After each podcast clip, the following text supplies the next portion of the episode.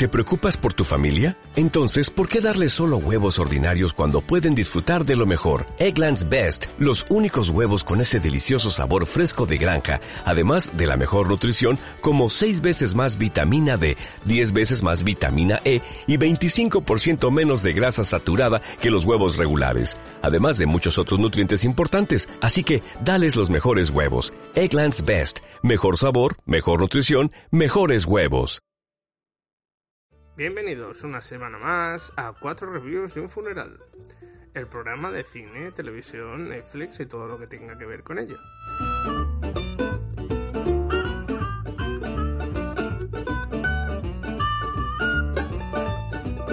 Esta semana, Conchi ha vuelto. ¿Qué tal, Conchi? Pues muy bien, no me ha pasado nada. I don't care what the people are thinking. I'm not drunk, I'm just a drinking. I set up another round. Ya, ya lo veo. He vuelto lo- lo habéis- enterita de ¿Lo habéis traducido bien en la conferencia? Bueno, bueno. ¡Qué emoción! Más ha sido muy curioso porque justamente cuando hacen las... Para el día 15, para el domingo, no, el sábado, hubo una manifestación, no sé si lo habéis seguido, Sí, sí que lo vi. y era en Marina. Pues justo en Marina era donde era la O convención. sea, que no podíais ni salir del sitio. Bueno, yo al final no fui ese día porque tampoco era para, para público general. Ah, tú es verdad, que tú eres público general. Yo soy público general. Dios, qué, qué desagradable eso. Qué, ves- qué sinvergüenzas. Sinvergüenzas. Esto, bueno, pues, pues que sepas que te reemplazamos. Lo sé, lo sé, es muy guay. Y Con César César. César, Hola, César. el imperator. Imperator. Eh, y bien, bien. Y, y salimos con un poco de retraso porque yo me estuve todo el fin de semana echando el pulmón por la boca. Pero bueno, este ya va a ser el que no debe de salir. Menos mal, pues bien, pues bien. Y nada, vamos a ver qué tenemos para hablar esta semana, Conchi. Pues esta semana la que fue a ver Rubén, Justice League, la que fui a ver yo, Only the Brave, como siempre, bueno. lo hemos hablado. Está que se sale. Las coge ahí, donde pone el vuelo. ojo. Yo las vuelo, digo, esta para mí. Luego en las series, eh, Rubén nos hablará de The Gifted y os hablaremos también de los estrenos semanales, tanto del Reino Unido como de España. Y bueno, el funeral, pues del poder de las distribuidoras. Chan, chan. Y ya para finalizar el clásico con Lucía, una grande del cine cubano. Y ya está, básicamente un poco, este es, este es el guion. Empezamos, si te parece, Rubén. Empecemos. Justice League.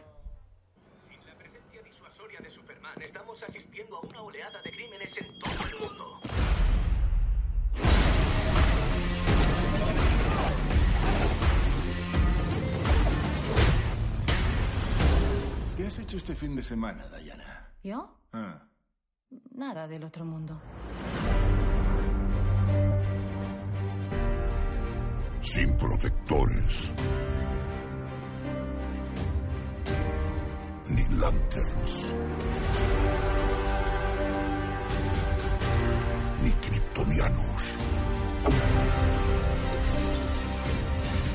Este mundo sucumbirá. Como el resto. Dichosos los tiempos en los que nuestra mayor preocupación eran los pingüinos explosivos. Estos de locos. Luchar contra el demonio y su ejército en el infierno.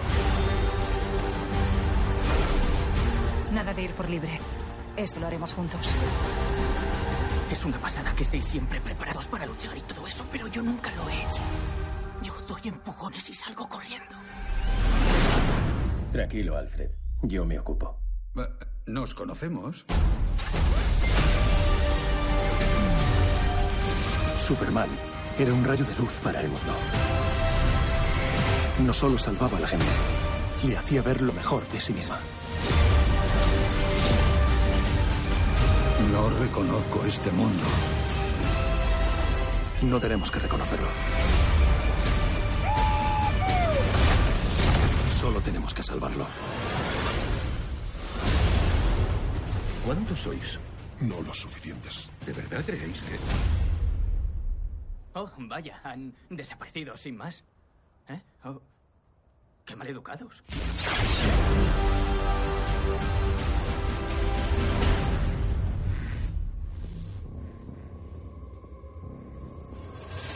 Dijo que vendrías. Esperemos que no sea demasiado tarde.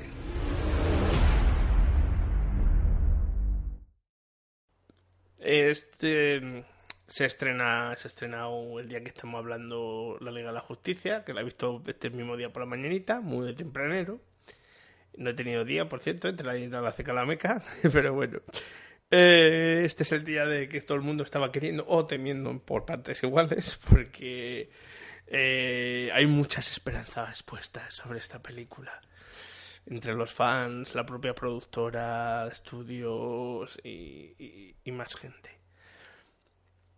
Y, y aquí está, después de que Rotten Tomatoes tuviera un embargo de, la, de hacer, la- no las críticas, que las críticas podían salir y han salido dos días antes.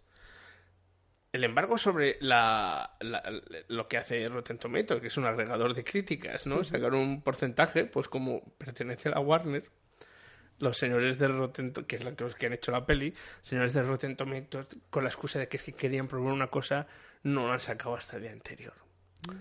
Y es que puede hacer mucho daño una mala crítica. no una mala crítica, porque no es una crítica, es una especie de suma de todas. Pero bueno.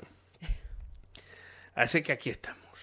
Bueno, y- ¿De qué va la historia? Si acaso no es lo que. Si acaso todavía no lo sabéis. Pues el señor Batman, o sea, ese Bruce Wayne, o sea, ese Ben Affleck, eh, decide que se encuentra con que hay otra amenaza que viene del espacio y considera a, a acabar con la vida en la Tierra o al menos a cambiarla de forma. Esto y, y entonces el señor Ben Affleck pues tiene que salvar al mundo y se- como es, es mero mortal pues necesita de otra gente, ¿no? Entonces con la ayuda de, de Wonder Woman eh, que Diana Prince, o sea, ese Gal Gadot, Está bien, tiene, eh, se embarca en la búsqueda de los nuevos componentes, que por cierto ya sabíamos los que iban a ser porque aparecen mencionados y un poco vistos en la anterior película de Batman vs. Superman, que son Cyborg, Aquaman y, y The Flash. Pues eh, la película, la primera parte de la película es la creación de este, del grupo conocido como la Liga de la Justicia, aunque en ningún momento se dice que son la Liga de la Justicia. Eh, y otras cosas más, ¿no? Y la última parte, pues cómo acaban con el mal maloso mundial que está amenazando a la Tierra. Que... eh, a ver. No es tan mala como Batman contra Superman. Por dos razones. Primero, porque es más ligera. Bastante más ligera. No tiene esa carga sombría, pesada, esas vueltas de tuerca. Es bastante más rápida, por tanto. Y siguiente, porque más corta. O sea, la han metido tal tijera que la han dejado en un minuto menos de dos horas. Cuando originariamente se pensaba que iba a durar dos horas 40, dos horas Por 50 favor, minutos. qué suplicio. Dos horas 40 de película. alguna gente se quejará, y es cierto, de eso. Y es que eso ha hecho que la película sufra de que algunas cosas pues, pues no se expliquen, sino que se salten. Yo particularmente no sufro tanto con eso, porque creo que podría ser peor el, el- el- el dejarlo el dejarlo irse y no creo que añadiera mucho más. Hubiera ganado, eso sí, en, en, en, en, en tempo la película de haberse dejado, no haberse cortado. Pero el problema que tienes es que hay un momento, ¿no? sobre todo al principio, que, que lo único que estás haciendo son saltos entre distintos sitios y te pierdes un poco, ¿no? Y luego ya cuando todos se juntan, pues ya la serie, la película ya va más o menos en línea recta, aunque también hay un pequeño salto, un par de pequeños saltos, pero no, no son tan importantes. No es pa- no, no, no es genial, o sea, no es no es una maravilla. Eh, mejor que Wonder Woman, pues no lo sé, no creo en cuanto a que con Wonder Woman, aunque yo no soy un gran fanático de esa peli, aunque ha tenido las mega críticas de la ver, ¿no? Eso es porque no eres chica, Rubén. No, pero hay muchas chicas que conozco que tampoco son fanáticas. De ello. O sea, lo curioso de todo esto es que ha tenido muchos fans del lado masculino, no del femenino. Es más, mi, mi problema con esa película no es la película que sea mala, que bueno... Bueno, con el pues, personaje, no con la película. Con el sí. personaje, no, no, ni con el personaje, es que está... Es que es una historia, como decirlo, que vende algo que no es. O sea, vende que es una película hiperfeminista y no lo es. Mm, vale. Ese es mi ¿Te problema. refieres a la con- película no al cómic, en este caso? Claro, no al cómic no me refiero, me refiero a la película de Wonder Woman. Aquí Wonder Woman tiene un papel bastante más importante que los otros personajes, quitando Batman. O sea, ella y Batman son los dos protagonistas, podemos decir, de la serie. Sigo sin estar muy convencido de las capacidades de actriz de Gal Gadot, por mucho que mucha gente diga que es genial, lo hace de maravilla, me sigue pareciendo bastante palo. Ti no te da el pego. No. A ver, eh, da la talla, pues sí. Pero no me da el pego, así que digamos que diga, uff, qué, qué actoraza. A mí no me parece tan mala actriz, ¿eh? La verdad que me No gusta es, que sea, no es que sea mala, pero no es. Yo no creo que sea lo que la venden. La están vendiendo como que es la película. A ver, Ben Affleck no es ninguna maravilla de actor. Ha mejorado con los años, esto hay que decirlo, pero sigue sin ser el mejor, un gran actor. Y no es que. Y cuando salen en y ella, no es que ella precisamente le coma la pantalla a él, ¿vale? No hay una química ahí. O sea, no es que no, no hay mala química entre ellos, pero solo que no hay que los, ninguno de los dos son grandes actores, ¿me entiendes? O sea, eh, sale eso- Jeremy Irons y se come a los dos. Y Jeremy Irons sale dos minutos en cada lado, ¿eso me entiendes? Bueno, supongo que hay actores y actores, pero eso también es un tema de casting, ¿no? Cuando los escogen. No, pues, mi problema como siempre es, es difícil encontrar una mujer que sea todo lo que se quiere, ¿no? Que sea una mujer muy guapa, pero que Y en la vida real ya ni te cuento, vamos. Y que dé el pego como, como con los chicos Woman. también pasa esto. No me digas. Esto, bueno, mira, lo que, a lo que quiero decir es que, es que bueno, pues, pues se deja ver. ¿vale? Se deja ver y, y es entretenido. O sea, yo me paso las dos horas diciendo esto es entretenido, se deja ver. El principio es un poco más salto, ¿no? Lo mejor de todos los personajes seguramente sea el de The Flash, porque es el más... ¿Creíble? Tanto como creíble no lo sé, ninguno de ellos es creíble. Estamos hablando del tío más rápido del mundo, ¿no? Pero me refiero a que es el más, el que tiene, porque tiene muy poco tiempo.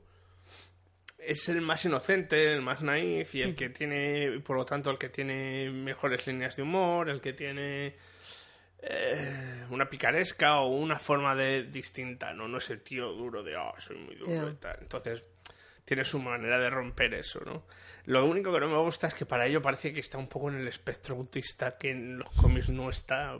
No es que esté en el espectro autista, es que como él es muy todo va, va muy rápido, pues los humanos le parecen que van muy lentos. Claro. Pero por lo demás, ya te digo, me, me parece que está muy bien y por lo menos te hace decir, quiero ver una película con, de, de este Flash. Con Jason Momoa pasa, no tanto quizás, pero también pasa, y yo es que no soy tampoco un fan de Jason Momoa, el de Juego de Tronos. el- Sí. Pero es que tampoco, yo, yo creo que lo han caracterizado un poco mal. O sea, el personaje que han escogido. No, físicamente era el pego totalmente. O sea, si tú físicamente me dices, este es Aquaman, y te digo, sí, es Aquaman. Pues yo para mí todo lo contrario, ¿eh? ¿Por? Porque yo no, lo- no sé, a mí no. ¿Tú has leído cómic de Aquaman? Sí, pero no me parece que. No sé. Bueno, no sé. Sobre todo con el nuevo, el Aquaman de los nuevos 52, que es un Aquaman así más cachondo, menos serio y tal, ¿no? Más cachas.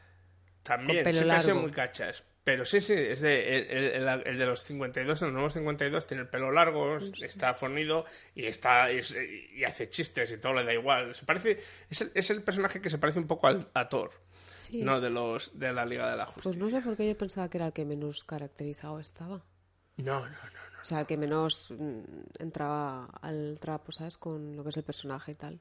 No, no, se parece mucho. Lo que pasa que no tiene mucho que decir. Ya.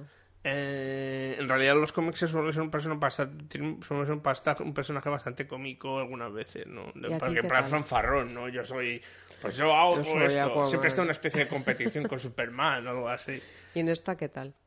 Bien, parecido, es gracioso, pero pff, no hay mucho más donde rascar. Y con Cibor incluso menos, quizás.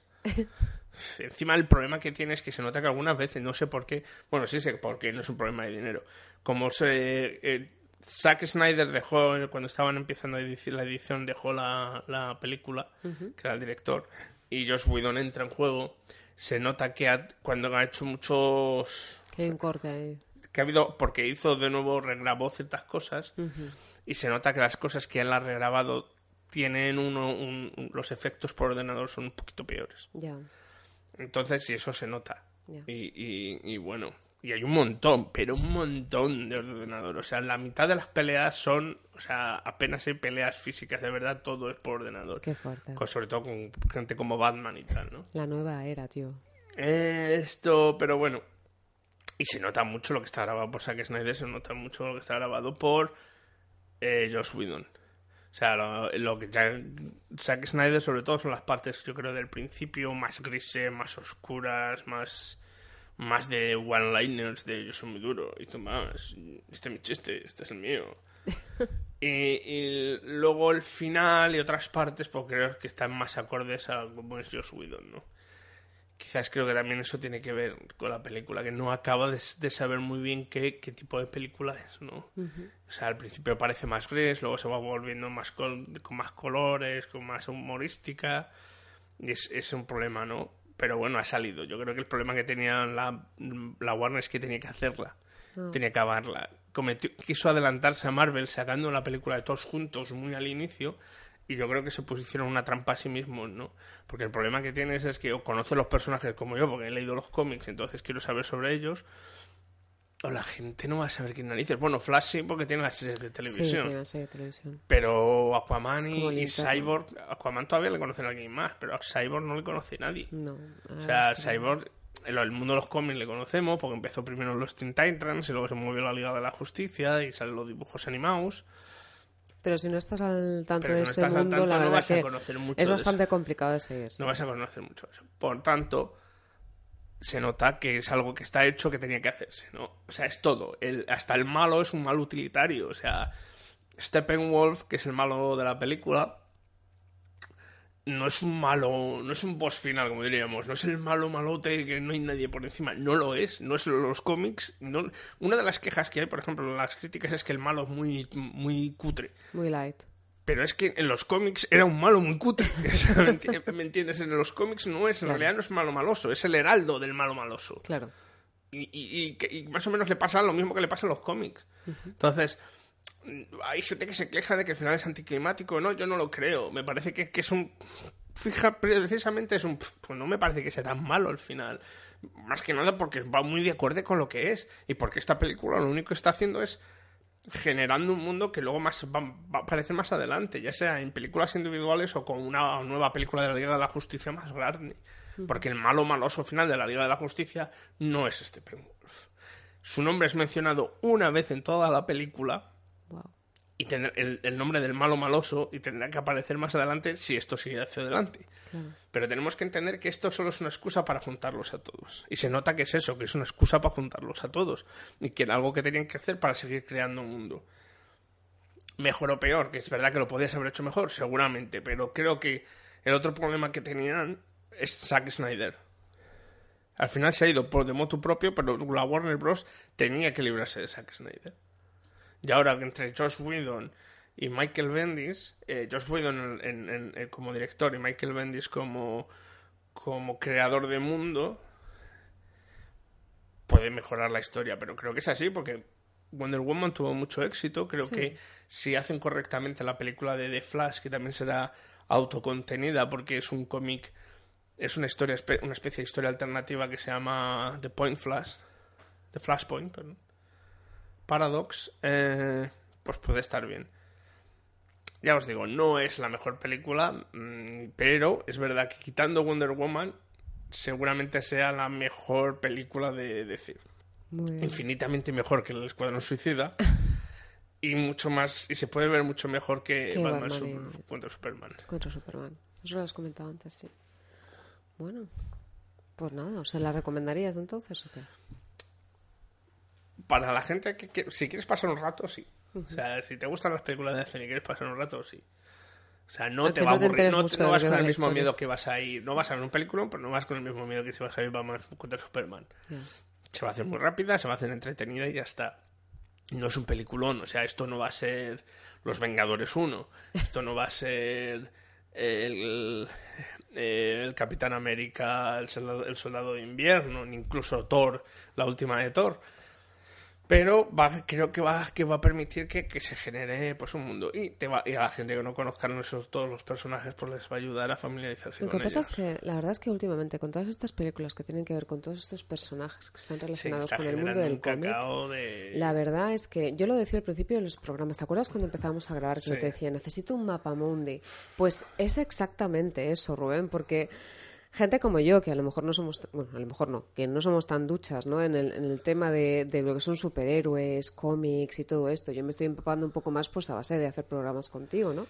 Pero realmente, claro, cuesta mucho coger el hilo de todo esto. Entonces, por un lado dices, vale, voy a ver una película para entretenerme, pero luego por otro lado también piensas, bueno, es que hay una historia detrás que yo todavía no sé, ¿no? Entonces, mm, se te queda un sabor así un poco agridulce, por Sí. así decirlo. Porque no es que vayas a ver una película y te lo vas a pasar bien y ya está. Pues mi consejo para No. eso es el consejo que daría cuando vas a ver un libro y dices "Es que no me sido suficiente, léete el libro, pues aquí Sí, pero es que aquí no estamos hablando de un libro, Rubén. Aquí estamos hablando de toda una historia hombre, que hay detrás, que, está además no tienes que entrelazada. empezar en los cómics de hace 40 años, No, no, ¿eh? no, no, no. Porque además, fíjate, o sea, es como de, bueno, ahora estamos hablando de Flash. Es que Flash también aparece en la serie de no sé qué, y aquel que aparece no sé cuánto es lo que tú decías, ¿no? Están entrelazados, entonces hay Hombre, todo un submundo ahí. Eh, DC o Marvel, DC o Marvel son listos y saben que cada cierto tiempo tienen que coger nuevos, nuevos lectores. Entonces, lo que hacen es a su mundo le hacen más o menos, y sobre todo DC, que lo hace cada poco tiempo, le pega una vuelta y vuelve a empezar desde cero. Claro. ¿Vale? Es Tiene que una para- crisis. o sea, depende también para qué tipo de público eh, lo estés enfocando, ¿no? O sea, si lo, si lo estás enfocando hacia un público, pues mira, que sea un poco lo más genérico posible, pues entonces guay. Pero claro, si lo enfocas hacia un público muy específico, también No, guay. O sea, este- dependiendo este no de cómo... espe- O sea, cómo está hecha la película, está hecha para que todo el mundo la entienda. Pasa que yo doy por hecho que no todo el mundo va a, a- O sea, no tiene nada complicado, no intenta ser súper, súper geek en términos de... No, no, de, no, es- de que que, lo- no haciéndote es que- referencias que no vas a entender a no ser que te hayas leído siete No es que lo sea, pero sí que es verdad que últimamente, y además si vemos las carteleras de los años pasados, estarás conmigo, o sea, últimamente todas las, o muchas de las, no todas, muchas de las películas que aparecen en cartelera tienen una, un- o sea, tienen un histórico que se basa en los cómics que... Sí, pero los- los- la mayoría, sobre todo, fíjate cómo Mar- que lo hace Marvel, ¿no? O sea, Marvel se, pa- tiene, se basa en los cómics y luego se pasa por forro la historia de los cómics. Eh, Sí. Lo utiliza como base, sobre todo en cuanto a, a, a personas, creación de personajes, pero no sigue las historias de los cómics. O las sigue. Hay un. el- la, la de Ultron, por ejemplo, ¿no? Que fue la anterior de los. La, que- la número 2 de los Avengers. Hay un era de Ultron de los cómics. Se parecen en algo en el nombre. Ya, ya, ya. Lo que pasa dentro es totalmente distinto. Totalmente distinto. Y en los cómics, pues, pues, en las películas, pues más o menos igual. Igual que Batman para Superman cogía cosas de un cómic, poquitas cosas de un cómic que se llama El Caballero Oscuro. Sí, ya está. ¿vale? Yo me acuerdo hace siglos, cuando por ejemplo salía la de Superman, una de Superman, ¿sabes? O siglos, mm, Spider-Man, pues una de Spider-Man. Y ya está, ¿sabes? Y era como, ya. Y ahora es como de, uff, espérate. Porque hay- se han dado cuenta de dinero, pero lo mismo con la Guerra de las Galaxias. Como lo hablábamos el, el programa la, pasada, la semana pasada con mi amigo. Cuando llegas a hacer el programa de la... de- cuando te dicen ya que van a hacer una nueva trilogía, no han acabado de estrenar la que están haciendo. No han acabado de estrenar las, los, es- los spin-offs que están haciendo, que se ponen entre medias de la otra, y ya te han dicho que hay un nuevo... El director tal va a hacer la nueva trilogía y que va a ser distinta a las demás.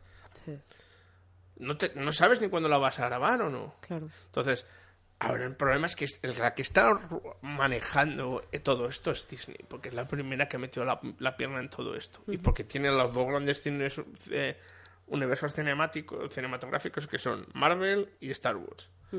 Que están intentando hacer las otras, no quedarse atrás y crear eso. Que está generando todo esto, que está acelerando la muerte del, del largometraje, de, de las películas de coste medio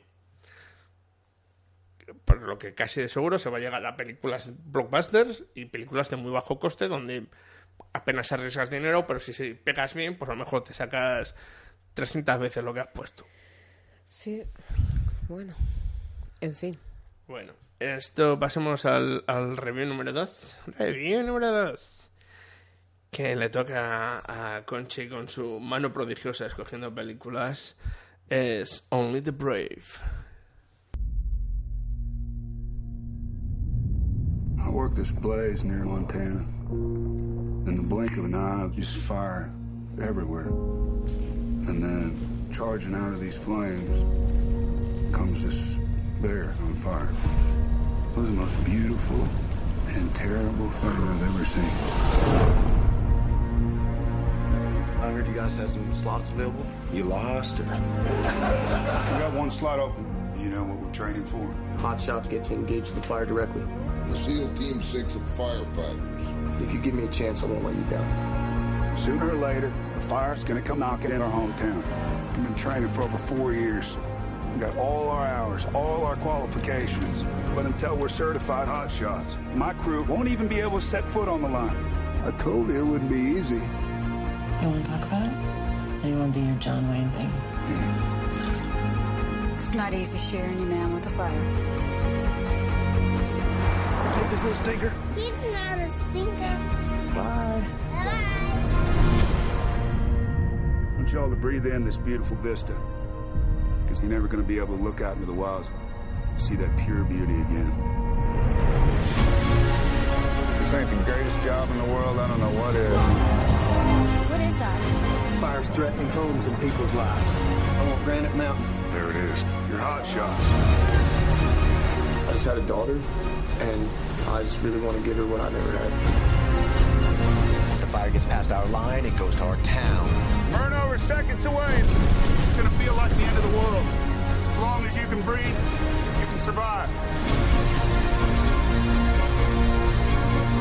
She's barely seen you for the past few months. I'm sorry.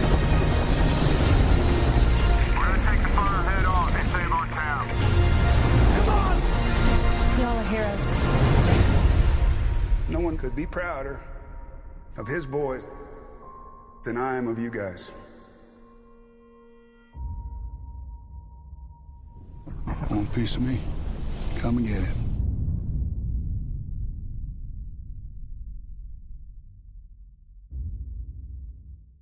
Pues como comenta Rubén, eh, la mano prodigiosa de Conchi esta semana ha vuelto a ir a Wembley. ¿Te gusta? ¿No había Me partido esta semana? No, sí bueno, que había partido. Claro, claro. sí que había partido. no- Estaba claro, Inglaterra contra Brasil. Es verdad, hubo un mejor Y además, todavía. esta vez no fue al principio, sino fue al final. O sea, el follón fue al salir. Estaba todo cortado. No había manera de. Bueno, de coger un autobús ya ni te cuento. En fin, que tardé siglos y medios en llegar a casa. Anyway, Only the Brave es una película de Estados Unidos del 2017, de este año, y dirigida por Joseph Kosinski, que se inspiró. A ver, el script es de Sean Flynn, que se inspiró en un artículo que salió en una película titulada, o sea, el artículo se llamaba No Exit y que estaba escrito por Ben Nolan.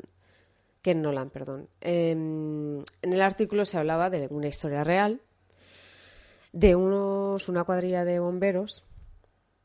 Cuento la historia porque realmente es una película documental. O sea, lo que cuenta es una historia real de estos bomberos. Mm, son unos bomberos que, bueno, pues murieron eh, quemados. Ya nos ha jodido la película. No, no, porque la historia es todo el proceso, ¿no? Bueno, no, no murieron todos. Ya no digo más. Sigue, sigue, sigue en el proceso de hacer No murieron todos. no.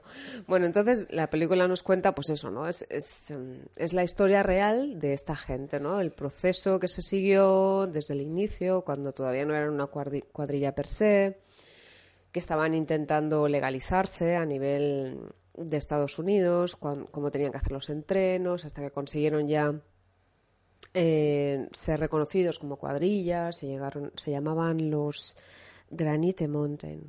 Granite Mountain, gran nombre. Granite.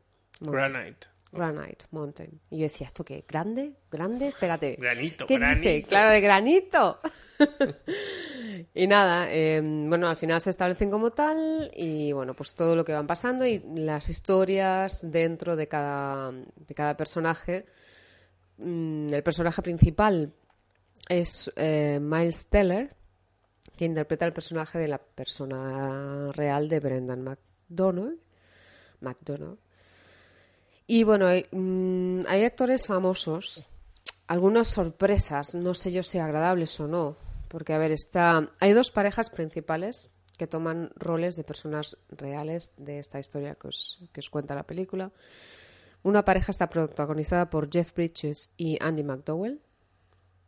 Y otra pareja está protagonizada por Jennifer, Jennifer Connelly y Josh Brolin. Josh Brolin también sería uno de los principales protagonistas junto a Miles Teller. Eh, está bien, esta pareja lo hace. Bueno, a mí me gusta más él que ella, la verdad. Jennifer Connelly no tiene mucho más que rascar. A mí no me acaba de convencer mucho como actriz. Y Jeff Bridges, eh, bueno, aparte de que Andy McDowell tampoco, pero Jeff Bridges eh, lo ves y es como de, ¿de verdad que es este? O sea, a mí me costó un montón darme cuenta de que Jeff Bridges era él, ¿sabes? O sea, ya cuando pasó un tiempo dije, ostras, era este, ¿sabes? Porque no, no lo había relacionado. Y nada, eh, la película mm, dura bastante, no es que se haga especialmente larga, pero tampoco especialmente lenta. Luego caen muchos americanismos, como las canciones country. Hombre, ¿qué eh, quieres que canten un gen? porque es en Arizona todo esto. Eh, los gorricos. eh, es muy, es muy yankee. Muy yankee, mucho, mucho, mucho. Pero es que estas películas son protopatrióticas y eso que son bomberos. que Total. Y aparte también unos clichés, unas cosas que dicen, madre mía. O sea, los actores no es que estén mal, pero Hombre, hay- tampoco... hay, actores buenos. Hay actores es bueno, eh, Miles Sí. Teller es bueno, Jennifer Connelly Hay es actores buena. que son... A mí, la... a mí esta no me gustó, ¿eh? Otra cosa es que estén por el cheque y no por la Jennifer peli. Connelly no me acabo de convencer mucho, pero bueno. Anyway, está bien, pero tampoco es que digas, yo creo que no, no da para más.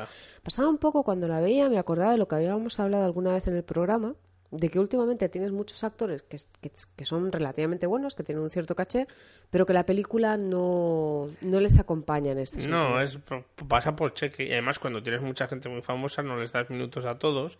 Es un problema que llega viendo desde cuando se utilizaban 8.000 famosos para hacer las pelis de bélicas. Madre mía. ¿Vale? De la Segunda Guerra Mundial. Pues esto es lo mismo. Coges a 8.000 tíos, les das dos minutos a cada uno, encima cortas, te vas, cortas, te vas, te vas de uno a otro. Obviamente no, no llegas. No llegas. Y luego además hay mucha gente que, que hace los proyectos por el, por el cheque, ¿no? Algunos no, algunos es porque, hostia, esto es algo así de bombero bueno. A ver, hay otros historia- que... O sea, la así como me creo que Josh Brolin o Miles Teller lo han hecho porque querían hacer la peli. Hmm. Jennifer Collins, eh, Connelly estoy seguro que la ha hecho por, el- Por la pasta. Por la pasta. Por la pasta y ya está. No sé. A ver, al final de la peli, bueno, hacen referencia a algunos a todos los personajes reales. Yo creo que es una película homenaje a lo que pasó. A ver, es como, como- pero las hay buenas y las hay malas. O sea, bueno, por ejemplo, ¿sabes la de la maratón de Boston? Aquella Sí. que... Esa estaba bien, ¿sabes? Esa ¿De me gustó verdad? más. Sí, sí. Madre mía. Me gustó más. O sea, el enfoque que tenían me gustaba más que el enfoque que le dieron a esta. Bueno, y antes hablábamos de que cuando fuiste a ver la película no había mucha gente en la sala. Yo salí porque pensaba que me había equivocado. Eras tú sola. no sola, Bueno, pero pensé, digo, a ver si va a ser otra. La semana pasada, cuando fui, la, cuando fui la semana pasada con mi amigo a ver la Murder in the Orient Express, éramos literalmente en la sala ocho personas. Ostras, es que era un Es poco- cierto que era un cine al que no había ido nunca, que es eh, a un Odeón en, en y, y eran pues, las 4 de la tarde, un, un- un viernes, y no había nadie. Ya ves. Pero no había nadie en el cine, ya no Ya en ves. la sala. Y en la sala éramos pues, pues, ocho personas, te lo juro, Ya literalmente ves. éramos ocho personas. Vaya. Pues y era una sala inmensa para ocho personas, entonces impresionante.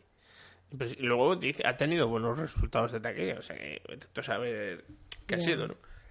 Pero bueno, y de todas formas, el problema que tiene Conchi con las pelis es que yo le mandé un mensaje diciendo, ¿qué veo esta semana? Dije, pues tienes esta y esta que están mucho mejores. Lo que pasa es que ya había comprado los billetes. Y me dice, es que ya compré los billetes. Y digo, ¿para qué preguntas? No, no, no, porque la verdad que llegó el mensaje, bueno, en fin.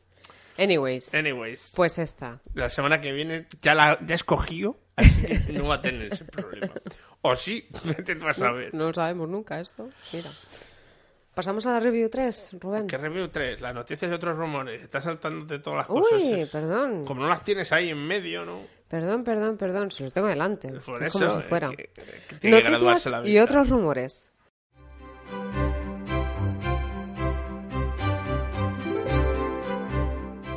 Los derechos de distribución de Paddington, Paddington 2 en los Estados Unidos han sido adquiridos por Warner Brothers. Y vosotros diréis, ¿y a mí qué me importa? Y tenéis razón, nada. Lo, interesante es saber por qué tiene los derechos esta. Porque en realidad los derechos de distribución, eh, la película está hecha en- enteramente por Estudio Canal en, Inglaterra, con dinero solo de Estudio Canal. Pero los derechos de distribución eran conjuntos en Estados Unidos con de Estudio Canal con The Western Company. Y como la Western Company eh, va a declarar bancarrota de un momento a otro y se está deshaciendo, pues casi todos sus de sus de sus derechos de distribución. Y la ha cogido la, la Warner Bros. Muy bien. Que va a tener distribución total en solo los Estados Unidos. Fuera la sigue teniendo. No sé si en Europa o en otras partes del mundo, pero por lo menos que yo sepa en el Reino Unido es Estudio Canal, que es la misma que la ha hecho directamente.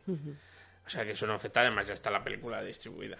Pero es curioso cómo, cómo una cosa está llevando a otra y está llevando a otra. Claro, esto ya es como un castillo de naipes. Se cae una y caen todas. Muy bien. El nuevo director de The Batman está buscando un nuevo actor para reemplazar a Ben Affleck. Pues sí, eh, eh, no sé si os acordaréis, pero hace, hace unos hace unos meses salió que Ben Affleck, que iba a ser el director de la película de, de Batman, Batman. eh, lo dejaba. Dejaba a su lado como director.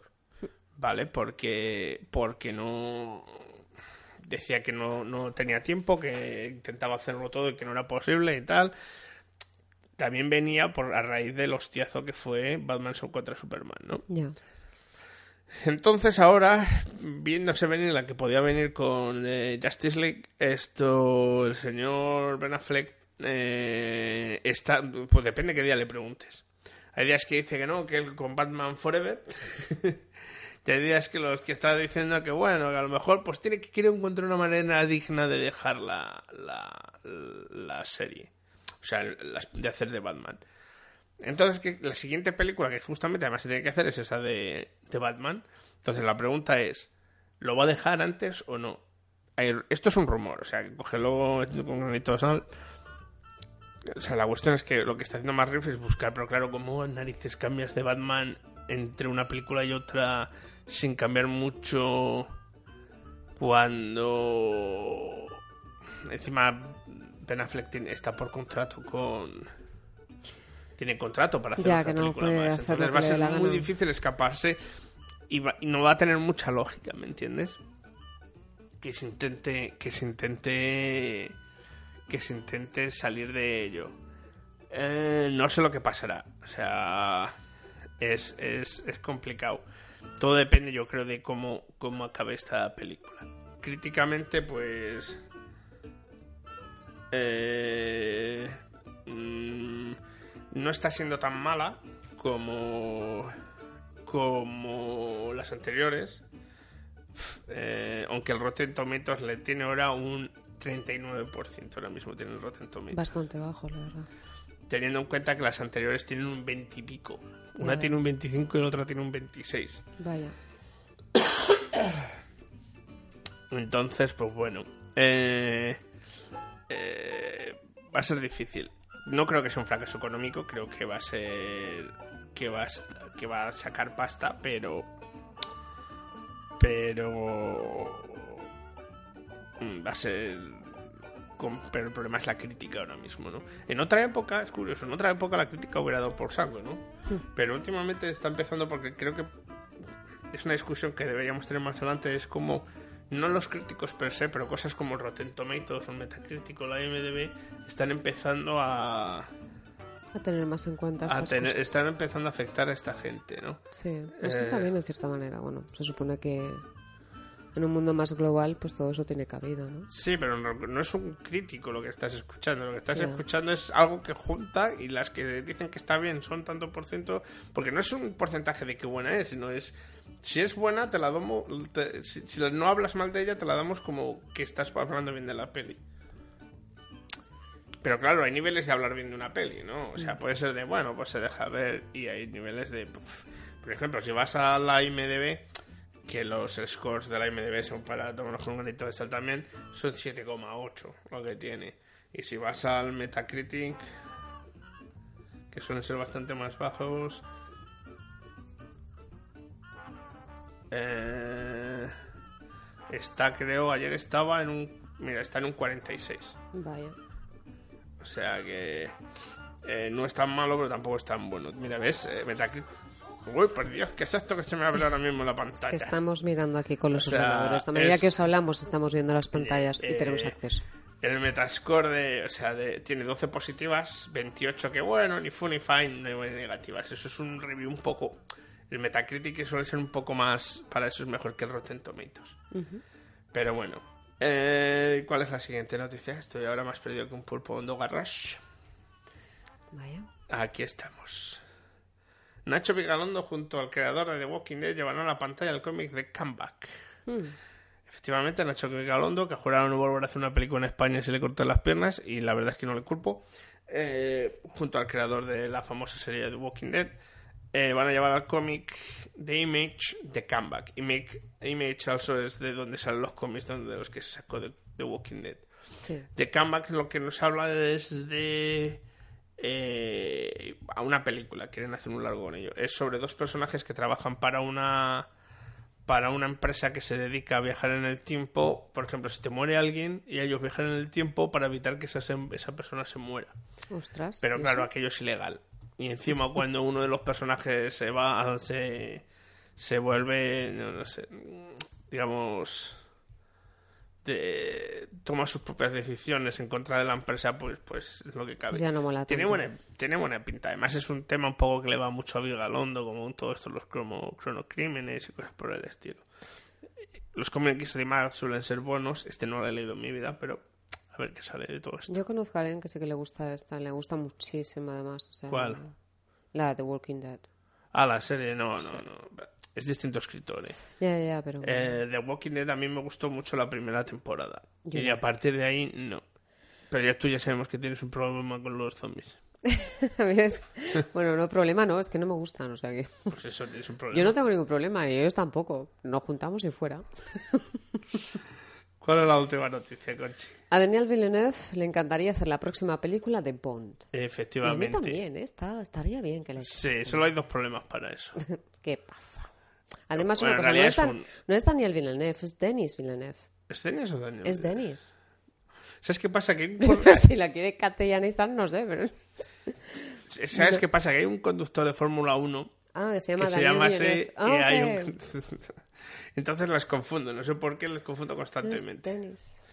Había, había, porque ya se retiró y, y luego además tenía un padre que también corría la Fórmula 1. Es canadiense también, como el director además. Pues fíjate, lo que los diferencia solamente es el nombre de pila. Denis Y encima los dos empiezan por D, o sea, por joder. DD. Bueno, pues lo que va a hacer la peli, lo que él dice que le encantaría, porque le gustaría mucho trabajar con con el señor con el señor Bond, eh, Con Sam Mendes. No, Sam Mendes no, que lo que es el Ay, director perdón. que se pira. Esto le encantaría con Daniel Daniel, Craig. Craig, Daniel encantaría Craig. trabajar con Daniel Craig Sí. y le encantaría trabajar haciendo una peli de Bond. Eh, ahora que le ha dado por coger películas que A mí que este Bond no me gusta, tú. ya ya me lo dijiste, pero a mí es el que me gusta. no, de verdad, ¿eh? No, de verdad que no. A mí es el que me gusta. A mí el que no soportaba era Pierce Brosnan. Ya. Y no, que no, me, no porque no me guste Pierce Brosnan como actor, Pero sino este- porque se me había vuelto demasiado ridículo Bond. O sea, ya era muy ridículo con, con los anteriores y ya con, con, con Pierce Brosnan perdió totalmente el norte. No porque fuera problema de Pierce Brosnan, sino porque las películas se quedaron en clichés y en, y gimmicks. Entonces, dice que va a hacer el problema que está haciendo Dune. Una nueva adaptación de Dune. Ah, vale. Denis Villeneuve está haciendo una nueva adaptación de Dune. Ostras. No había habido ningún remake desde la original. una ¿verdad? serie. Una, pero Una no, serie, no película. No película. Entonces, esto. eh, que tiene como fecha de estreno Bond el 2019. Ajá. Y, y dudo que esté acabado todo para el 2019 en Dune. Porque no es una producción fácil ni corta. Entonces no lo sé, se la posponen porque encima se hizo un shortlist y Denis Villeneuve era uno de los que estaba dentro de los shortlist para director. ¿Sabemos mes del 2019 más o No, menos? no, ¿sabes? no, yo no lo sé, vamos. Que aquí se paraliza el mundo, tío. Pero Pero que sea antes del Brexit, porque luego... ¿Quién lo sabe? ¿Quién lo sabe? Muy bien, pues ahora sí. Review número 3, The Gifted. You never know you're a mutant What is that? Until it happens the first time. I need to find my brother! On this day, everything changes. Forever. Two mutant kids from Dallas almost took down a high school gym. Feds are coming in. If it wasn't too hot before, it sure as hell is now. I just can't believe there wasn't any warning. Mom, you know that's how it happens. It's moments of stress or danger. Dad talks about this all the time. We all know about your father's work. I don't see how that makes you an expert. Mom, I know because. How do you think we got out of that gym?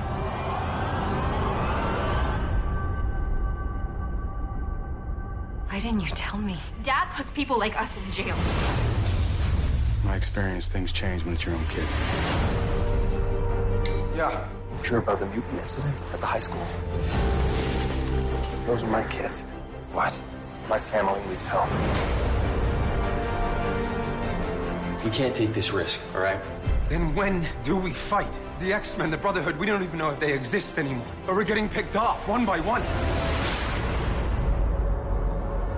This is the story of two families. Is everyone? Yeah, we're all here. Who came together to protect each other. Cops, coming fast this way. Not the ones with resources, but the ones in the shadows, fighting to hide, to escape.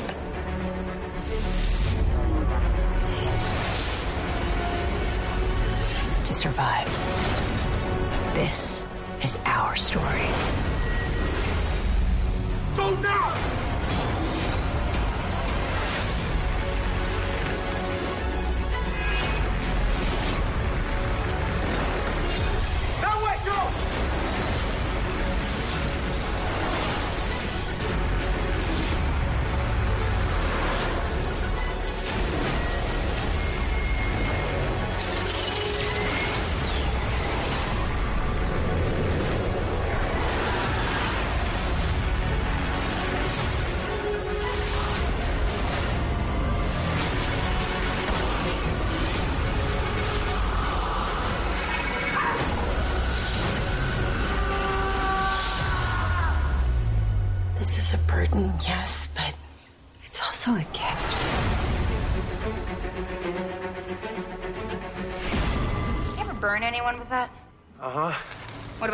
Girlfriend? You ever burn her? Yeah. She doesn't care. That's why she's my girlfriend. Kinky. The Gifted es la última serie de mutantes que ha hecho Fox para su canal Fox. Eh, se emite aquí en España en el canal Fox. No sé si os ha quedado claro, pero todo es Fox, Fox, Fox, Fox, Fox, Fox, Fox, Fox, Fox.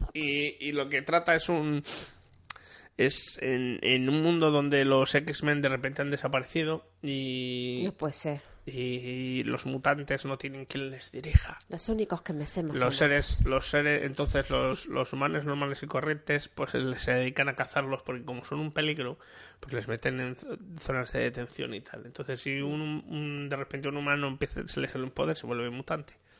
Bueno, mutante es, sino que, que sus poderes eh, afloran y, y son capaces de dañar a, a los seres, pues vienen unos señores, te cogen, te, y te, aunque no hayas hecho nada a nadie, te meten para adelante y te llevan a un centro de ¿Puede detención ser especiales. que sea una serie en la que sale Miguel Ángel Silvestre? No sé quién es Miguel Ángel Silvestre, Sí, sí. pero bueno. Eh, y entonces está, pues ese es el- es justamente un fiscal que se dedica a meter a los mutantes a la cárcel. Sus dos hijos despiertan poderes mutantes y entonces les toca salir por patas para que no les metan en la cárcel, ¿no? Vaya. Y se encuentran y son ayudados por un grupo de gente, una especie de resistencia que les ayuda a salir del país. Entonces, entre ellos y este grupo, como intentan ayudar a otros mutantes a, a escapar de las garras que cada vez son más poderosas de este grupo de gente y averiguar qué narices pasa y dónde les llevan.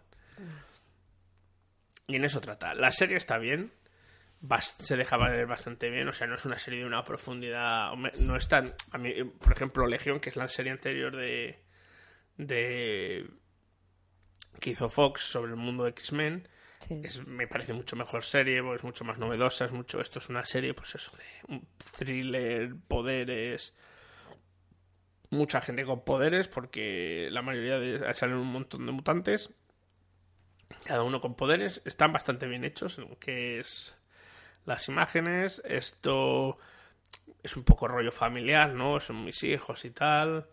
Intentan sobre, sobre- rescatar a mis hijos. Es pues eso, como los padres se acostumbran a que sus hijos son unos mutantes y, y como antes que vienen los mutantes con un poco ahora se dan cuenta que a lo mejor Se les quiere como son y ya está. se ya está. Que, a lo mejor los mutantes no son los culpables de que el mundo esté tan mal. Fíjate. Y tiene sus momentos de emoción. Se ve fácil, se ve bien. No es. No se hace pesada. Los actores, pues bueno, pues más o menos están bien. Eh, algunos más guapos que otros, pero la mayoría bastante guapos. Bueno, Y la, la historia que nos cuenta, pues. Pues. De momento va a dar para tem- para un par de temporadas fijo. El problema es lo que pase después de las dos temporadas. Y, y luego uno de los protas, el que hace de padre, le reconoceréis por ser el vampiro protagonista de True Blood. ¡Oh! No el Rubiales, el otro, el Bill mí el Compton, Rubiales no como- me mola. El otro. Ese. Ese, ese. Pero más mayor, bastante más mayor. Se le nota que le han des- desjuvenecido y está bastante más mayor el hombre. O sea, en Bueno. ese aspecto no, no, está tan, no estaba ahí para ligarlas, llevárselas de calle como en el otro. Muy bien. Tenemos una pedazo de alarma aquí. Normalmente. Hay de todo. Normalmente esto es tan silencioso. Es muy silencioso. La semana pasada grabamos en mi casa y no se oyó ni el rumor del aire Sí y yo es esta verdad. semana está pasando Está de todo. pasando de todo, no sé por qué, pero mira que normalmente hemos grabado aquí. No se oye nadie, nada. Nada. Todo- Pero bueno, ¿qué le vamos a hacer? Nada. Bueno, pues pasamos a los estrenos semanales. Del Reino Unido. Eh, mm, That is Home 2. Peliculón. Peliculón. Eh, Además, no Will sé- Ferrer, Marky, Mark Wahlberg traen a sus padres para que pasen las navidades. Que esta es una segunda parte donde el problema es que Will Ferrell es el padrastro de los niños, de unos niños que Marky Mark apenas ve, pero claro, cuando ves el tío duro que hace y él es el otro es el padre sensible y no sé qué. Bueno, eso es lo que. Ahora Marky Mark Wahlberg se ha vuelto más sensible y entonces van a venir los padres de los dos. John Lightwood, Lightwood, Lightlo- Lightwood, ah, es el padre de Will Ferrell, que es el- también sensible, y el otro Mel es Gibson. Mel Gibson. En el que todo el mundo, hasta su propio hijo, dice, madre mía, la que va a pasar. La que va a liar este hombre. Tontería navideña de, este año, pues tiene que haber una cada año Es y una- ha tocado. Tuviste la, anterior, tuviste la versión masculina. Y la femenina, es la masculina. La efectiva. Ah. Ya está. Eh, de ahí nos pasamos a la batalla, nos pasamos al The Battle of Sexes, que es la que protagonizan Steve Carell y Emma Stone. Esta estuvo en el. Sí, ya hemos hablado con anterioridad más de ella, que es la que una es una historia que pasó de verdad, que Sí, dos tenistas, una mujer y un hombre, de- deciden que van a jugar y todo lo que hay alrededor para demostrar, para quitar, apagar de toda vez la leyenda de que los hombres son mejores que las mujeres, el tenis de mujeres es un turno. Aunque parece que pasan los años y no cambian las cosas, porque no hace mucho tiempo Djokovic salió diciendo la misma gilipollez de nuevo, diciendo que las mujeres deberían cobrar menos jugando al tenis porque obviamente crean menos espectáculo. Alucinante. Sí, increíblemente estúpido. La sí. Venus no le rompió la cara de milagro. vamos. Pues eh, literalmente. Y no es porque no se lo mereciera. No. De ahí pasamos a, a Suburbicon, la película con guion de los hermanos Cohen, dirigida por George Clooney, interpretada por eh, Julian Moore y Matt Damon. Matt Matt Damon. Damon. En la que, pues en Suburbia no todo, no, Con to- las gafas rotas. No todo es lo que parece. No. Y, Tiene y- buena pinta esta. Los reviews son un poco mixed. Ah, muy mala no puede ser porque es un guion de los Cohen, la dirige George Clooney, pero Exacto. esto no es el hombre que nunca estuvo allí. Y The Star. Uf, la serie de animación de la semana en la que los animales cuenta la historia de los animales del Del Belén. del Belén. Es que antes me las empezabas a decir y digo, pues sí, me está hablando? Me está hablando de la mula, me está hablando del... del del- nacimiento, del- sí, los ¿qué protagonistas dices? son la mula, el buey, El buey. los pájaros, la oveja. Sí, bueno, el angelito también se dará Mientras por ahí. todo esto pasa, ¿no? Y yo no sé si, si cómo tomármelo, ¿no? Bueno, Pero bueno. Eh, y pasa ahora pasemos a España, donde tenemos La Hora de los Bastardos, que es una película española. higuera, la higuera de los bastardos. La higuera de los bastardos, basada en un libro llamado La higuera, con protagonistas son... Perdón. son... Pepa. Carla Lejalde y Carlos Areces, y es sobre... sobre la guerra después de la... eh, al final de la guerra civil, pues... pues el... Lo que es... um, eh, cuenta la historia pues sobre, sobre un, un asesino de la falange que se da cuenta que cuando mata al, al padre y ve los, de un niño y ve los ojos del niño lo que está haciendo, pues, pues las cosas empiezan a cambiar. Tiene muy buenas críticas, por cierto. Y luego la otra que tenemos es Tierra Firme, que fue grabada, es, el director es Carlos Márquez Marcet, fue grabada aquí en Londres, precisamente en los canales, con la protagonista es una Chaplin, que es la, la hija de, Geraldine Chaplin, y, también es Natalia Tena, David Verdaguer y, y otros actores ingleses.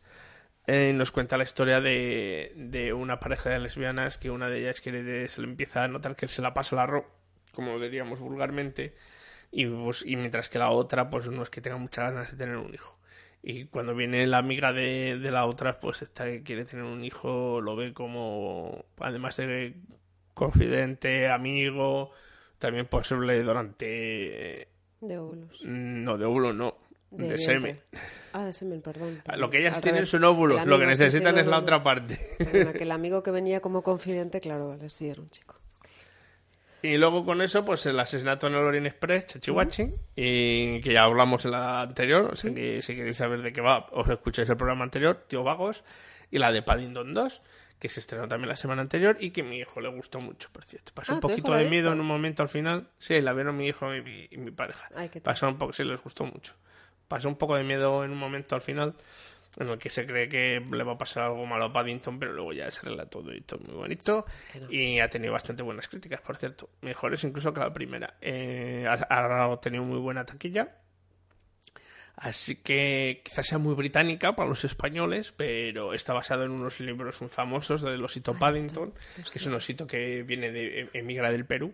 O sea, tiene una carga antirracista, pro inmigración, que sí que se deja ver en las películas, por cierto, y anti-bullying, anti todo eso. El malo, por cierto, de la segunda es un muy caracterizado Hugh Grant, que hace muy- que se solo hace que disfrazarse una y otra vez. Hugh Grant, madre mía, cuánto tiempo de este hombre. Ya, ya, ya. Y eso es. Y ya está. Y a quien Dios se la dé. Dios se la bendiga. Pues nada, eh, pasamos al funeral, yo creo ya. Vamos a morir todos. Vamos a morir todos. El poder de las distribuidoras.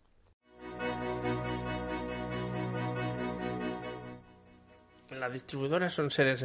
Son, son, son seres, no. Son. Son entes. Entes engendrosos que se dedican a fastidiar el mundo del cine y aquellos que lo ven. O sea, son males. No sé hasta qué punto necesarios, sobre todo ahora con una distribución digital bastante facilita. Son poderosos, igualmente buenos. Son muy poderosos. El problema es que la, la mayoría de las distribuidoras son estudios. Entonces hacen un double whammy de, de tres pares de narices. El problema que tiene, la- además es que es muy curioso. He cogido, he puesto este funeral por una noticia que he leído en la que hay un, pequeño cine en estadounidense en un pueblecito de Iowa de 1200 habitantes que se niega a sabes qué cosas, ¿eh? A, eh, a proyectar la, peli- la nueva peli de, de Star Wars. Ujú. ¿Por qué? Porque Disney solo le pide, solo, ¿eh? Ujú. el 65% del, del beneficio en taquilla eh, y que la tenga cuatro semanas en el cine. Ajá. Y tú dirás, pues, y, y lo que, claro, lo que el hombre no puede son cuatro semanas en un cine, porque en un pueblo de 1200 habitantes, en un cine con una sola sala, como entenderás, eh, para el segundo día ya la ha visto todo el pueblo. Claro. Y si encima la tienes que tener cuatro semanas, pues apaga y vámonos. Entonces ha dicho que ellos no lo van a proyectar. y este es el problema con las distribuidoras, que ponen, ponen las condiciones que quieren. Entonces te hacen cosas como estas, de me tienes que tenerlas como tan, un mínimo en tanto tiempo, me tienes que tener, me tienes que proyectar estas otras películas que ya sé que no te gustan, que son una mierda, pero me las tienes que echar. Eh, me la tienes que poner esta publicidad más que las otras y todo esto, ¿no? Y, y claro, y si a esto todo le sumamos, pues pues cómo maneja las publicidades de las películas, cómo deciden qué películas van a ser algo, qué películas pues, pues las estrenamos mal en dos cines por la noche y ya está, porque aunque hemos cogido los derechos, pues no me interesa gastarme un duro en publicidad. y así vamos, ¿no? Entonces, durante hace muchos años las cortaron las alas, pero luego se las ha dejado volver a hacer lo que quieran, ¿no? Y también son las culpables que el cine español en España vaya como vaya, son parte del problema en cuanto, pues eso, ¿no? Te, te cogen y dicen, no, no, tiene que ser española. Y, es, y mientras no se protejan en cosas en España, como diciendo, no, no, pero con subtítulos, ¿eh? Nada de doblaje. Ya. Pues la gente seguirá, seguirá haciéndolo. Y entonces son como el eje del mal, ¿no? Porque eh, al final funciona, es que son capaces de comprarte una película y decirte que la van a distribuir y nunca distribuirla. Ya ves. O sea, eh, privándote de parte de beneficios. Claro, ellos te dan una parte, ¿no? Así a tocateja, te compran, los- toma estos son los derechos, te los doy. Pero te privan de, de, y de entrar, ¿no? De luego DVDs y cosas de esas. Y ya está. Y sin problema, porque no, la hemos comprado, pero ahora casi que no la echamos en este país. Con lo cual ahora, venga. Eh, son, son por eso, son series que lo de menos es el cine. Hmm. Y que encima, como yo hago mis películas, pues, pues quiero que se vean mis películas, no, no que me da igual el resto. Porque bueno, eh, la Disney distribuye, distribuye un montón de pelis, pero las que distribuye sobre todo son las suyas. Claro. Y lo que puedes hacer es arruinar a cines y les empiezas a poner claro, porque la gente cuál va a querer ir a ver esta Navidad, la guerra de las galaxias. Pero solo pero si, si quieres la guerra de las galaxias, pues me dejas tu culo y ya hago yo lo que quiera con él. Porque, pero claro, eso lo único que hace, pues, pues que los cines pequeños los hundas o, o se tengan que unir a cadenas en los que puedan estar moviendo Bueno, es lo que está pasando con el multicines en los que tengan que estar moviendo una pantalla a otra. Pues, Es lo que está pasando en el cine en todos lados, sobre todo en España. O sea, en España es penoso la cantidad de salas que, que han chapado, que han chapado muchas por, por algunas ideas geniales como subir el IVA Horrible. El IVA cultural al 21%. Sí, horrible y muy triste además, porque es como... de, Otros por el pelotazo, porque por ejemplo en Valladolid casi todos los cines que estaban en el centro cerraron porque les salía más rentable pegarle el pelotazo urbanístico. ¿Por qué? Porque los cines eran grandes edificios dentro del casco, casco urbano. urbano que se podían revalorizar. Claro, así claro. que ¿qué pasó con el último que intentaba hacer? Eso le dijimos, no, te vendes. Y no te vende, no le cambiaron los derechos y no se pudo vender y se quedó ahí. Pero el tío con sus huevos cerró el cine. Ya ves. Ya No, está. pero en todos los cines. Entonces, ¿eh? ¿qué se han de quedado? Los también. multicines, los multicines de los de los Centros de comerciales. los centros comerciales. Pues que la gente cuando va a pasárselo bien va a un centro comercial. Aquí, Ya, algunos ahí, esos me sacan de quicio, pero bueno. esto se hace, se Así que ese es el gran problema. Y mientras no se cambie, es curioso que ahora con un sistema digital que se pueden enviar las películas por para que se las proyecten a través de de internet, pues esto siga funcionando como funciona. Ya. Creo que ahora es tu turno, Conchi. Mm, ¿Sí? Sí. Sí, sí, sí. Es tu turno con el review clásico de esta semana. Review clásico. Me he puesto triste con lo de los, tris- lo de los tristes cines que van cerrando. Ay, ay, ay, qué Sí, porque me más acuerdo, grande. me Ay, acuerdo qué- de los que iban. En este, ¿sabes? en este país es al revés, se están abriendo ahora cines independientes. No, sí, sí. Pero que me acuerdo de los, de los, de los típicos, ¿no? Sí. ¿Quién no ha ido al cine cuando eras más jovencito y has, ha ido, has ido ahí, ¿sabes? Con los colegas o has ido con... Ahora no, te tienen que llevar tus padres porque es donde novieta. está tomando por culo. En Valladolid quedan literalmente tres cines Yo me acuerdo urbano. que iba con mi pa- la- Yo me acuerdo de la primera película que fui a ver con mi padre al cine, ¿sabes? O sea, son cosas... Yo me acuerdo de las pelis de que ya la gente no las conoce, y sobre todo los que no tengáis, no hayáis nacido al principio de los 80, finales de 70 y pico. Los que nacido antes de eso, obviamente los conocéis, son las pelis de las, las los cines de sesión doble, De de, sesión programa continua. doble. Sí, sí. Que pagabas una, una Y entrada y veías dos. No, no, en Sí. Eran dos películas. Obviamente no eran de estreno, vamos a ser sinceros. Yo estuve en el final de esa época, Ujú. de esos cines, ¿no? Claro. Yo es que eso lo he vivido con mi padre, claro. Yo recuerdo ir a ver con mi padre, que pobre hombre, lo pienso, y qué suplicio para él. De todas formas, ahora es normal que no existan en cuanto a... No llegaron a ello, ¿no? Se murieron antes, pero... ¿Para qué voy a ir al cine, no? A ver una película de sesión doble cuando me la puedo descargar por streaming. O sea, Sí. Netflix les hubiera... Si no se hubieran muerto antes, Netflix les hubiera matado. Pero es un poco el rollo de Cinema Paradiso, ¿no? Lo que comentábamos de la película eso. O sea, lo que se ve en esa película, ¿no? Ya, Ese es el rollo. Es más la, el, el rollo Eh, eh, bohemio, También el cine ¿no? como centro de entretenimiento que era Mm. antes ha, cambiado, ya no lo es. Ahora es un lujo al que vas de vez en cuando. Bueno, y realmente como es algo especial... Es como es el teatro de los pobres, ¿no? El Sí. cine. Bueno, no Eso te es lo que se ha ¿eh? Quedado. aquí el teatro... Joder, el teatro aquí. Bueno, si son musicales, sí, aquí es una pasta. Pero y allí el teatro, tampoco. el teatro En- normal, a no ser que vayas a un cine a una sesión Hay especial. muchos teatros de barrio que son... Los cines, euros. los teatros grandes, A los grandes sí. y el pero- teatro de barrio no te, van a- si no te vale menos de 10 libras una entrada ni de coña. Bueno, ¿y ¿cuánto te piensas que vale el cine? Sí, Me refiero, sí, obviamente, pero luego tienes sistemas para verlo más barato. Pero eso va a ser una producción pequeñita, no sé qué. Si quieres ver una gran producción teatral y sin ser un musical, no te baja de 20 y pico o 30 libras la entrada ni de coña. Y si es un musical ya estamos subiendo mucho más. el Pues la más barata 35 seguramente. Yo diría, no sé. Te lo digo porque yo he ido por ese dinero. Pero claro, la más barata es arriba del todo con una columna delante tuyo. Sí. O Y va- los asientos mm, de que no te O las compró en una oferta especial. Casi. Pero vamos. Pero bueno, sí. Volvamos al clásico que estamos en eso. Lu- ¿Qué, qué coche se ha perdido? Lucía. Lucía. Os hablaremos de Lucía. No le importa. La culpa fue mía. La guerra la ganamos si hablamos menos y trabajamos más.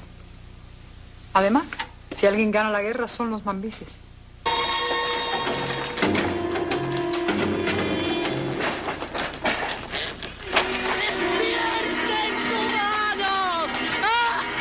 En realidad yo me he criado en España. Pero como mi madre era medio cubana, pues yo soy tan cubano como español. Mi hermano, cuídate.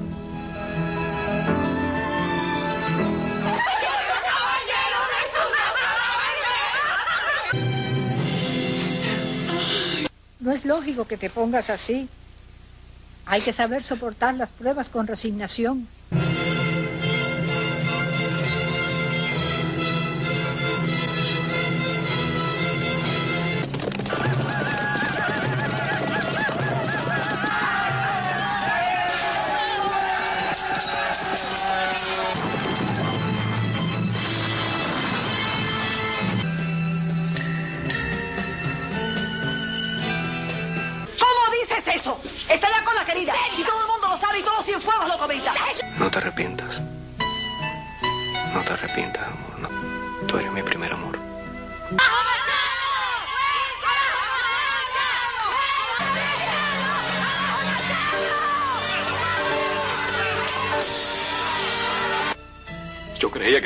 Todo lo malo.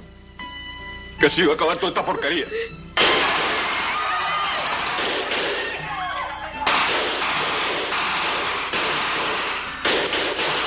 el día que me case, esta que está aquí no pega el lomo, ¿saben? El campo rico caudal. Que él dice que no puedo trabajar más. ¡Que trabaje! ¡Que trabaje! Va a ser para mí nomás, ¿oíste? No, bueno, ya. Va a ser para mí nomás. Ah, no, vaya. A mí no me dijeron que para enseñar a escribir había que coger la manito a la mujer ni nada de eso.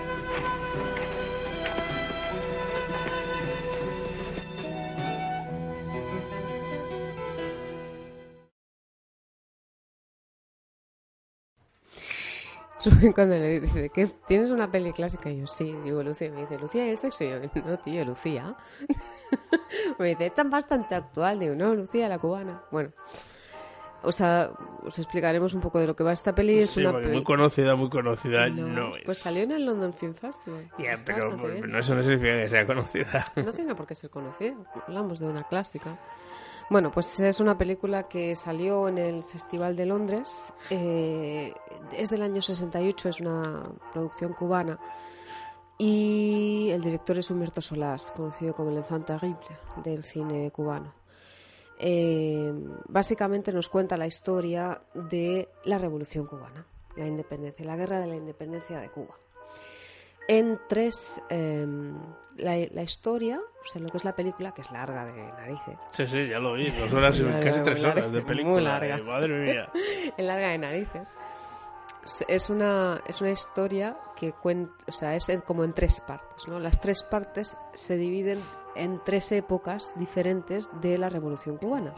La primera es una historia, o sea, en las tres historias hay un hilo conductor o lo que las relaciona es la personaje femenina que se llama Lucía y es como las tres Lucías de las tres diferentes temporadas que vivió Cuba en ese momento los momentos críticos para la historia de Cuba.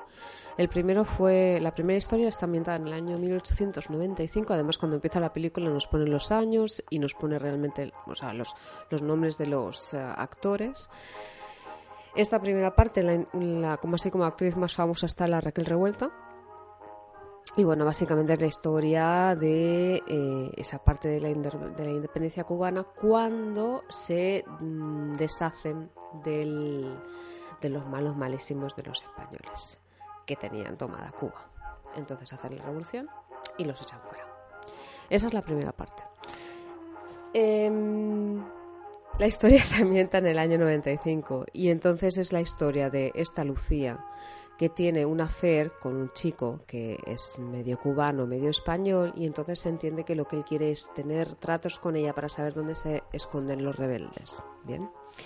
Los rebeldes, ¿por qué? Pues porque quieren machacar a los rebeldes cubanos como españoles. Esto es en el año 95, no en el año 98. Y entonces consigue saber dónde están los cubanos y eh, los en el año 95 los españoles los eh, bueno eh, se, se pulen a los cubanos en el año 95 que sería como el inicio de lo que es la revolución Sí, ¿vale? y después ya cuando acaba que esto no lo cuenta en este trozo de película sino que lo cuenta después la historia que comenta Rubén en el año 98 sería cuando vienen los estadounidenses y entonces ya se van los españoles se van los españoles porque pierden la guerra es igual, es una película que está bastante bien. Si tenéis ocasión de, volver- de verla, pues está, está- os la recomiendo. Son dos horas y 40 minutos, eso sí. O sea, Madre en cuenta. de- de- Es una salvajada. que también me imagino que habla de la, de la revolución castista, será el último momento.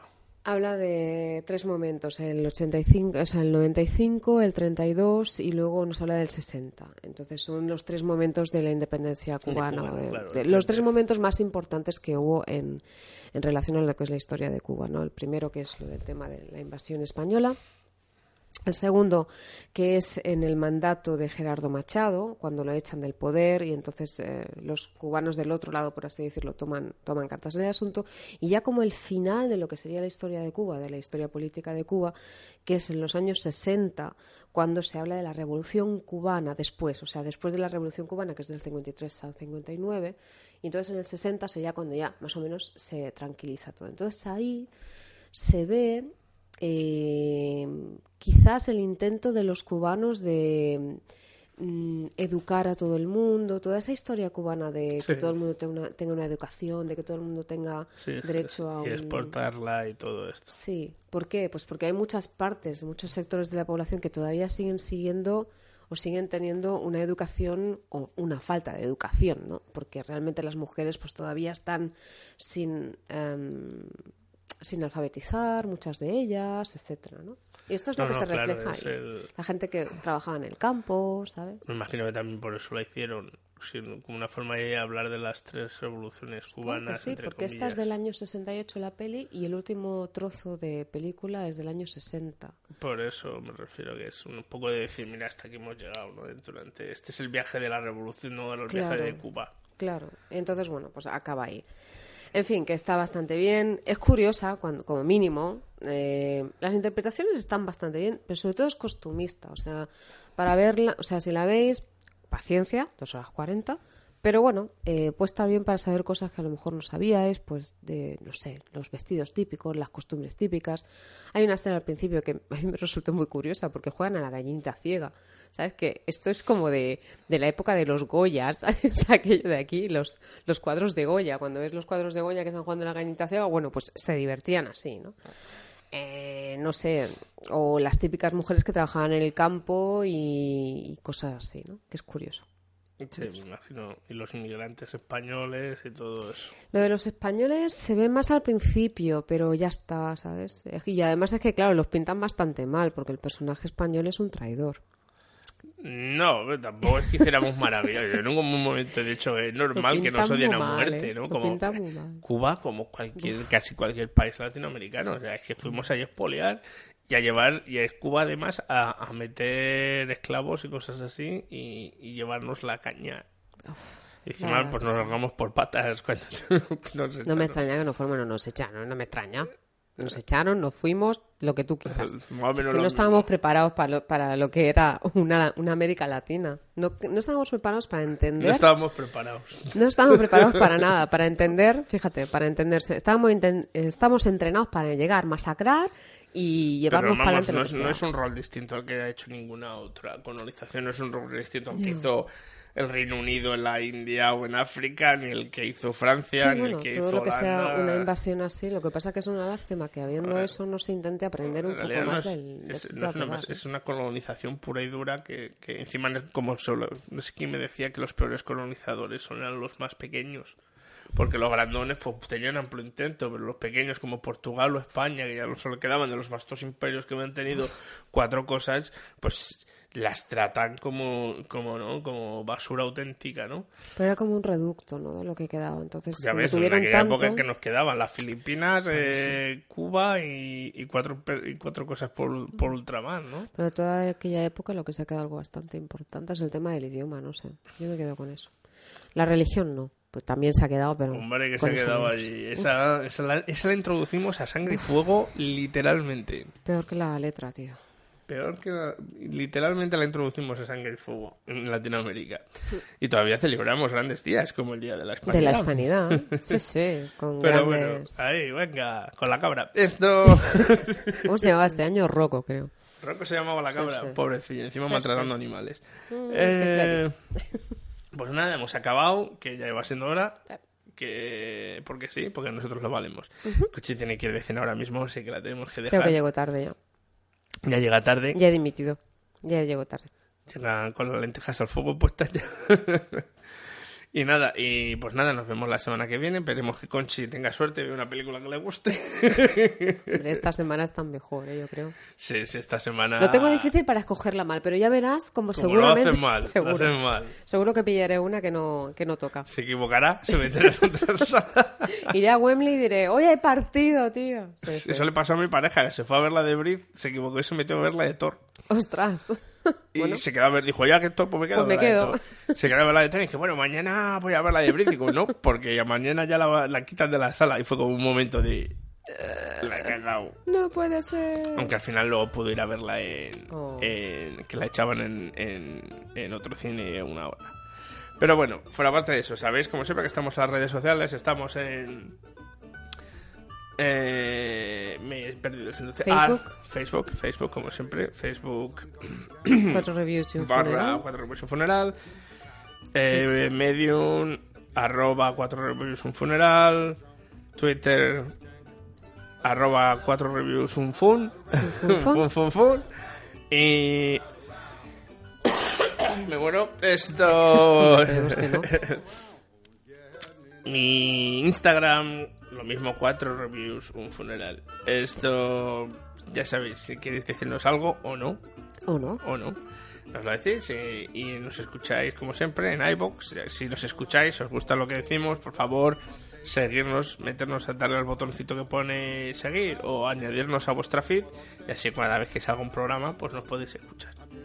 Muchas gracias, buenas noches Buenas y que. Dios reparta suerte. Hasta luego. Another round one more.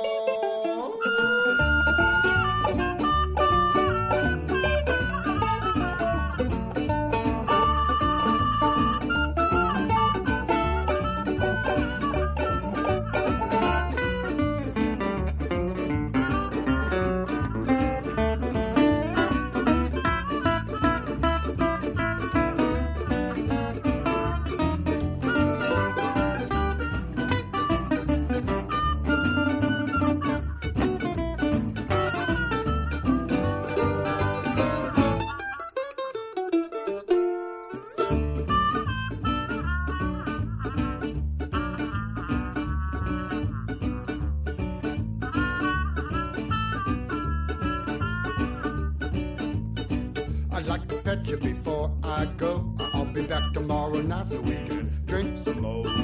I don't care what the people are thinking. I'm not drunk, I'm just a drinking. I said more, another round. I said more, another round. I said more, another round. One more round, get me down.